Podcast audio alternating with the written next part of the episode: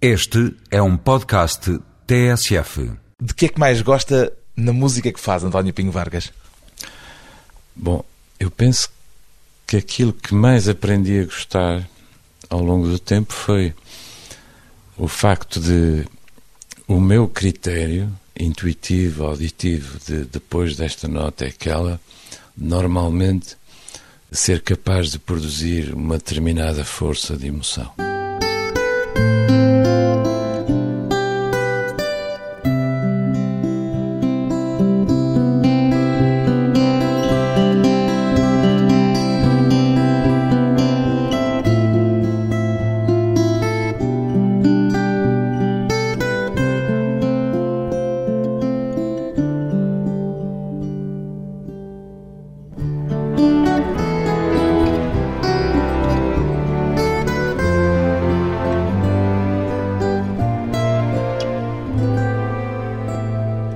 António Pinho Vargas, 56 anos, pianista e compositor, entre a sua obra no jazz e o seu trabalho na música contemporânea, há algum laço invisível, António Pinho Vargas?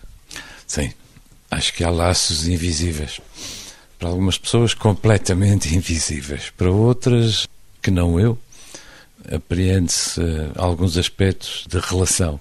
E essas relações, antes de dizer quais são, são conscientes para si? São produto de trabalho, quer dizer, foi um processo longo. Eu tenho uma história de vida, não em paralelo, mas eu tomei contacto com duas linguagens musicais que são diversas. No entanto, aquilo que eu posso chamar a condução melódica, quer num caso, quer noutro, e a criação de determinadas situações musicais que fazem um determinado sentido, Acho que isso é um lado comum, só que é muito difícil de formalizar de outra maneira que não esta que eu estou a tentar dizer agora. E está consciente no processo de composição ou no momento mesmo do improviso Sim. enquanto intérprete dessa ligação, embora ténue?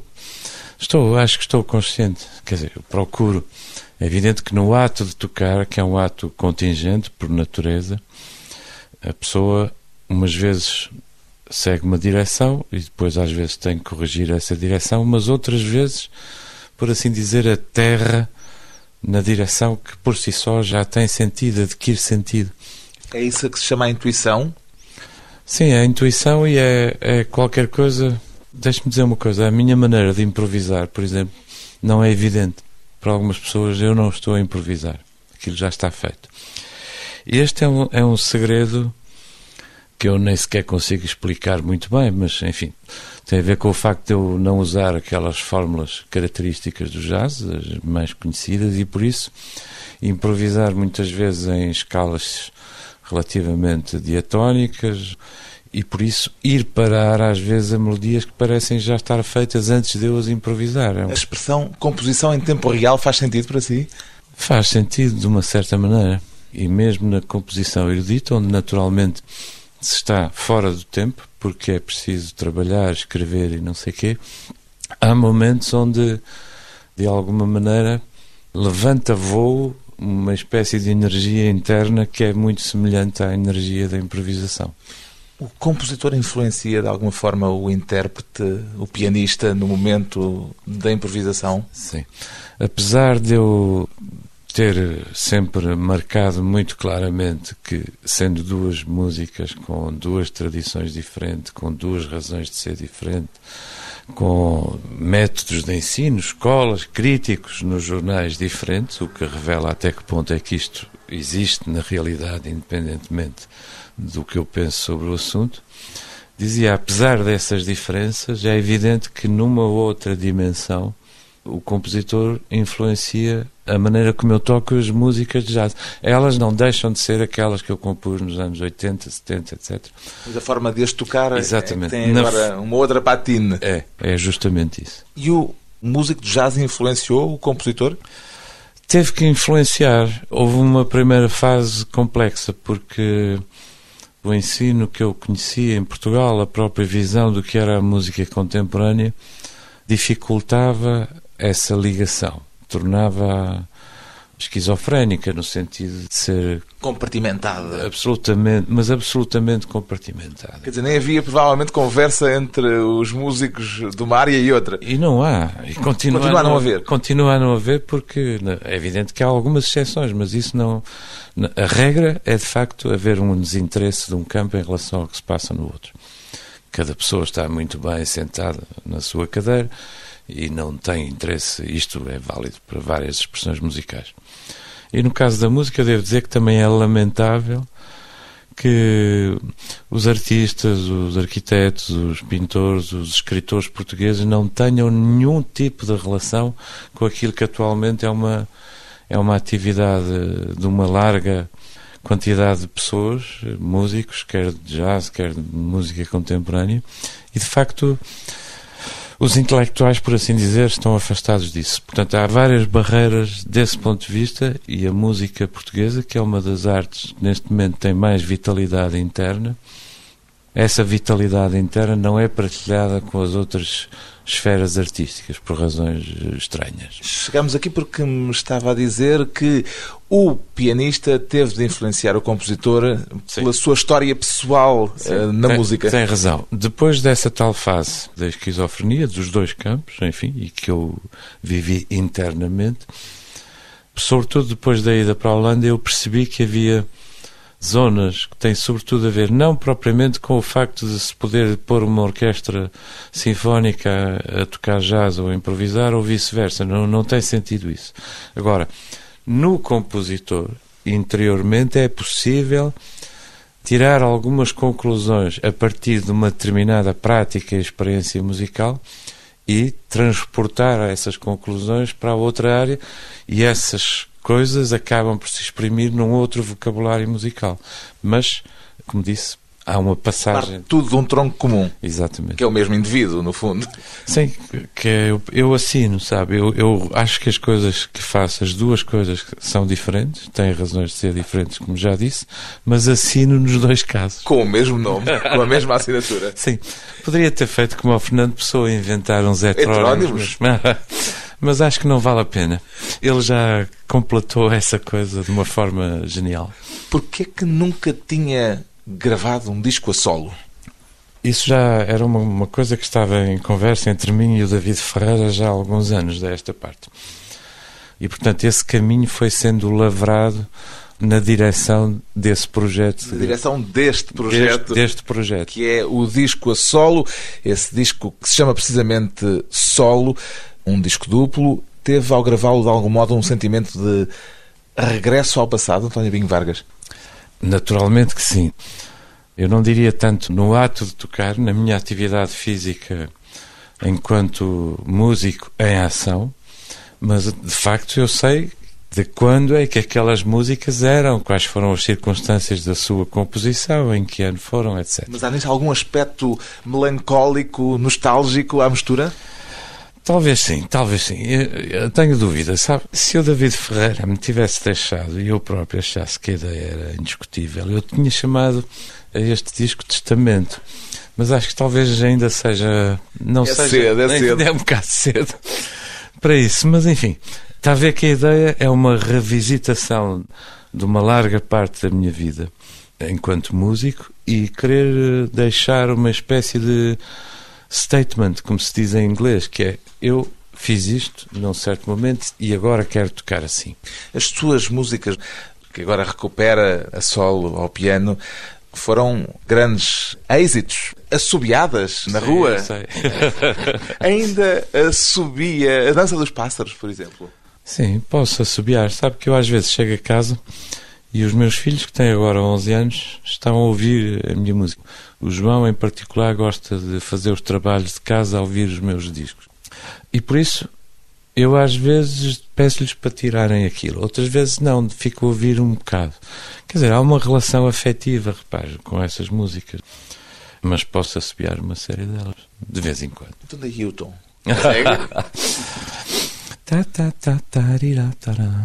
Por exemplo, isto é o princípio das Vilas Morenas. Então vamos por aí.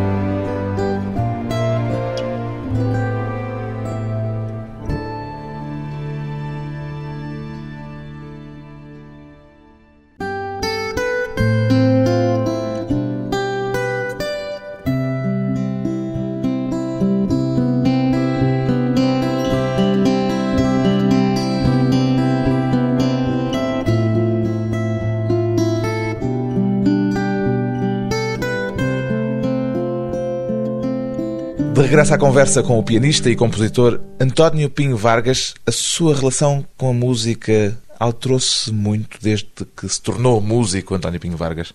Sim, é evidente que, aliás, gradualmente, essa transformação de uma pessoa, um adolescente que gosta muito de música e depois, progressivamente, alguém que tem uma relação profissional, digamos, com a música, fez com que eu hoje ouça menos música do que eu via quando tinha 18 ou 24 anos. Porque tem menos paciência ou porque está mais consciente daquilo que lhe interessa e daquilo que não lhe interessa? Sabe, é uma espécie de perda da inocência. Portanto, eu não consigo ouvir sem estar atento. E há muitos momentos em que eu não consigo ouvir porque por Há outras algum... coisas a chamarem, não? Sim, mas também porque, por exemplo, o que se está a passar musicalmente deixou de me interessar. Eu tenho que confessar que às vezes saio a meio dos concertos.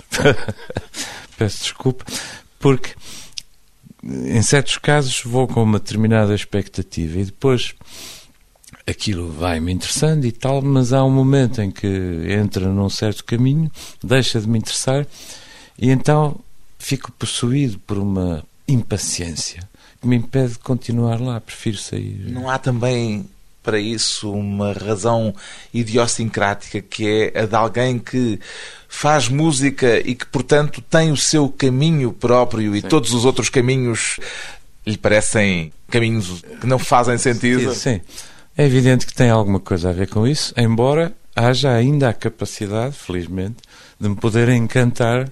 Ainda há pouco tempo aconteceu, ouvi uma peça de de uma senhora sueca chamada Karen Renkvist e fiquei encantado com aquilo e portanto preserva-se por assim dizer essa capacidade de encantamento com coisas feitas pelos outros. Ainda se encanta no jazz, por exemplo? Muito menos do que nos anos 80 ou 70, ainda menos, né? E na música popular, há alguma coisa que ainda de vez em quando lhe desperte a atenção mínima para permanecer um bocadinho Sim, a ouvir? Sabe que eu não tenho a ideia de que a música seja uma linguagem universal. E, portanto, não me canso de sublinhar que essa ideia corrente é uma ideia falsa. Quer dizer que nós temos de aprender a ouvir aquilo que vamos sim, ouvir. Sim, bastava eu pôr aqui um bocado de uma ópera chinesa, por hipótese da música tradicional da China ou do Japão, para as pessoas compreenderem, evidentemente, que não é universal coisa nenhuma, está inserida numa cultura. E isso é válido no nosso cotidiano. E por isso, repare, se eu puser um disco do Zé Mário Branco ou do Zé Afonso, aquilo é muito bom. É muito bom e por isso eu fico a ouvir. No seu contexto cultural. Sim, evidentemente.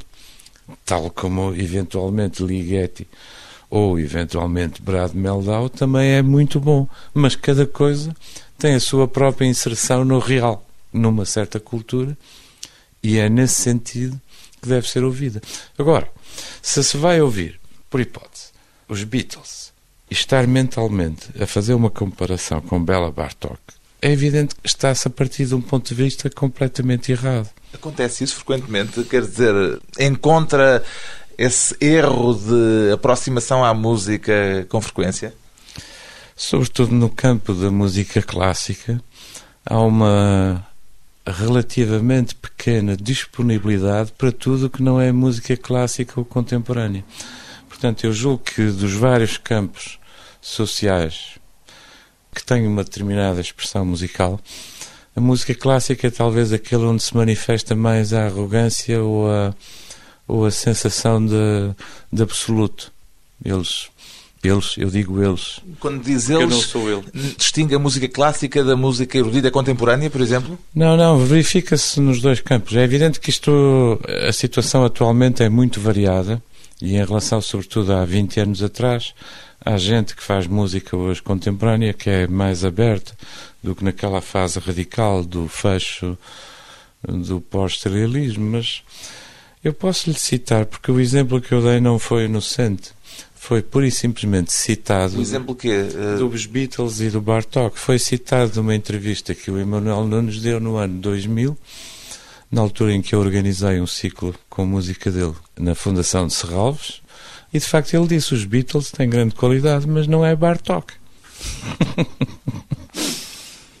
ok. E eu posso dizer que Bartok também não é os Beatles. Porque cada coisa tem a sua razão de ser. É, é isto que eu não me canso de sublinhar.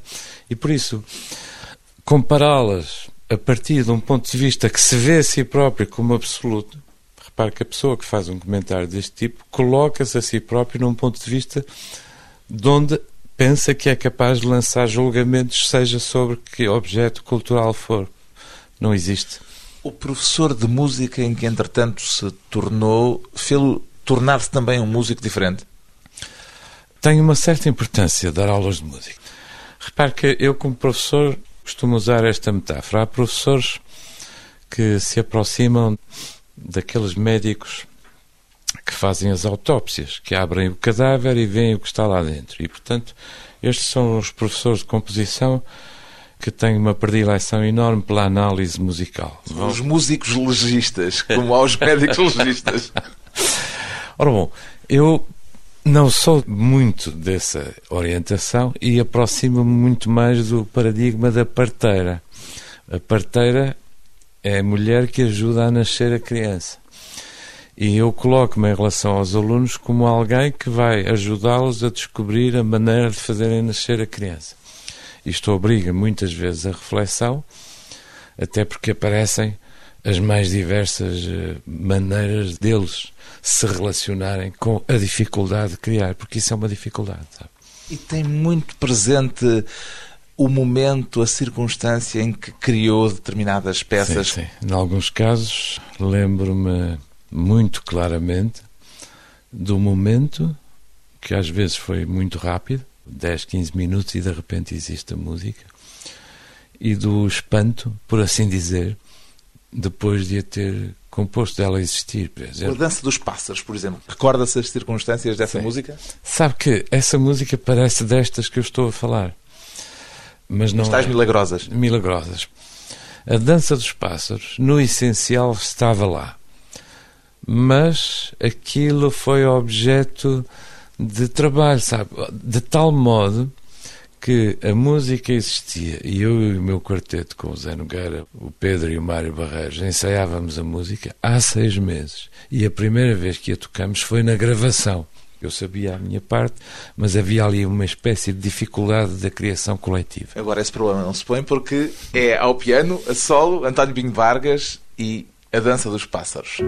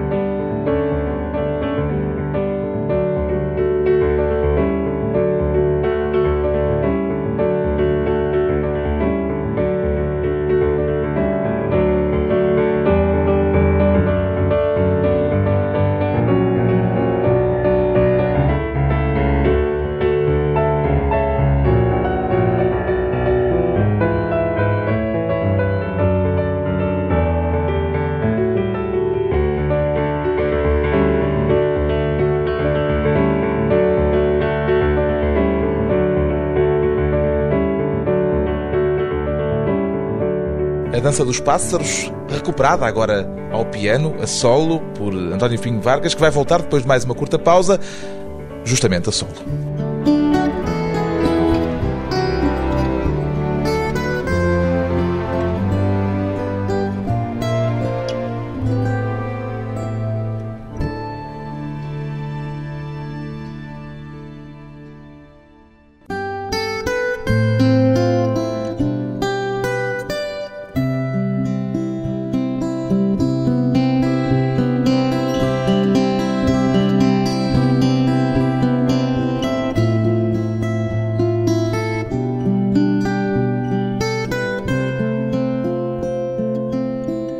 Convidado hoje para a conversa pessoal e transmissível, o músico António Pinho Vargas já teve desilusões musicais. António Pinho Vargas?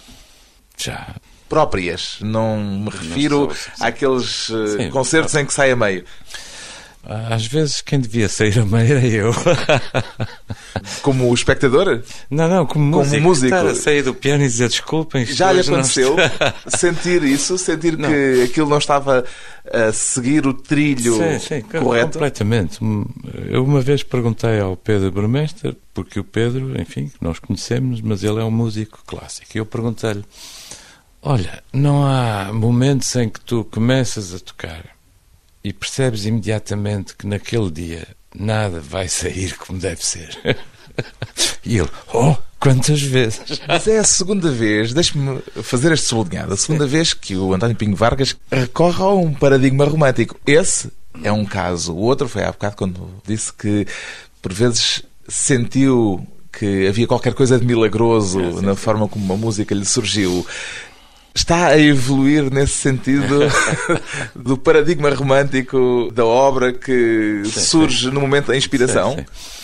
Sabe, eu penso que atualmente, sobretudo alguns compositores alemães, têm refletido muito sobre esse assunto e reagiram ao, ao anterior paradigma. O que é que eles sublinham hoje? Sublinham a, a capacidade da expressão subjetiva, a expressão musical e a assunção da subjetividade individual. Ora, durante um certo período do século XX, pelo contrário, o paradigma dominante, sobretudo na música contemporânea, era quase o do compositor cientista. É O evidente. laboratório em que se Sim. fazia a peça, o serialismo é isso. rodeado de tabelas com números e tal, e com as próprias peças tinham títulos que remetiam para um imaginário pseudocientífico e não sei quê. E na verdade eu estou muito mais próximo da perspectiva romântica do mistério da criação do que dessa, aliás, que já pertence ao passado, dessa orientação. É evidente que ainda há muitos músicos atualmente a comporem com essa atitude ou ligados ao anterior paradigma para científico, mas não, não é o meu caso. Foi por isso que num texto que publicou o ano passado se referia a certa altura a uma espécie de obsessão pelo sublime que anda aí às voltas na sua cabeça. Sim, sabe, o sublime o sublime existe no real, não é? O conceito original kantiano, aliás, fala do sublime, sobretudo em relação à natureza, e depois há o sublime na arte, que é um conceito que não se dirige diretamente para o belo. No que eu faço, digamos que não me incomoda muito a diferença entre belo e sublime, procuro atingir uma beleza. Tanto me faz que ela seja próxima do belo como do sublime. Nesse texto falava de uma incapacidade coletiva de articular qualquer relação com o sublime em Portugal. Entende isto como uma particularidade portuguesa? Não, ah, isso acontece em, em vários países, mas enfim, Portugal tem problemas específicos, não é? Os artistas vivem numa espécie de isolamento social, de quase uma irrelevância social. E isso, a mim, enquanto compositor, sobretudo, pesa-me. Porque é curioso, enquanto performer, eu acho que é mais fácil estabelecer uma relação afetiva com essa abstração que se designa normalmente por público. A relação afetiva estabelece mais facilmente com o intérprete que está em ação do que propriamente com o compositor, que é um nome escrito alguns Isso é tão evidente. Se reparar nos anúncios da Fundação Carlos de Gulbenkian, todos os fins de semana, nos suplementos. São as fotografias dos intérpretes São que aparecem. Só fotografias e os nomes dos compositores estão praticamente ausentes. Ou seja, o que se vai ver é fulano de tal a tocar. Não interessa se ele vem tocar Schumann, Chopin ou Stockhausen. É Brendel, é Paulini, é Zimmermann. E é por isso que o António Pinho Vargas voltou ao palco e à sua função de performer por se sentir acantonado Sim. nessa espécie de solidão do compositor. Sim. Esse fator foi importante. Porque a maior parte dos compositores, os tais que não gravaram os discos de jazz nem de coisa nenhuma, é? eles nunca sentiram, nunca viveram essa não, outra pulsão. Eles não conhecem, na dimensão em que eu conheço, pelo menos, o que é tocar centenas de concertos e, portanto, passar por aqueles estados psicológicos que podem ir da máxima exaltação à vontade de estou morto que isto acabe porque hoje não está a sair e não vai sair. O que é que mais admira no Tom Waits? O performer ou o músico? Eh, não sei bem responder essa pergunta porque já não me lembro exatamente. Quer dizer, eu sei que gostei muito de dois discos do Tom Waits numa determinada altura. De onde é que sai o seu tema? Sim. É dos discos ou é de algum concerto que viu não, ao vivo? Eu explico. O Rui Veloso emprestou-me dois discos do Tom Waits que eu ouvi e gostei bastante em 81.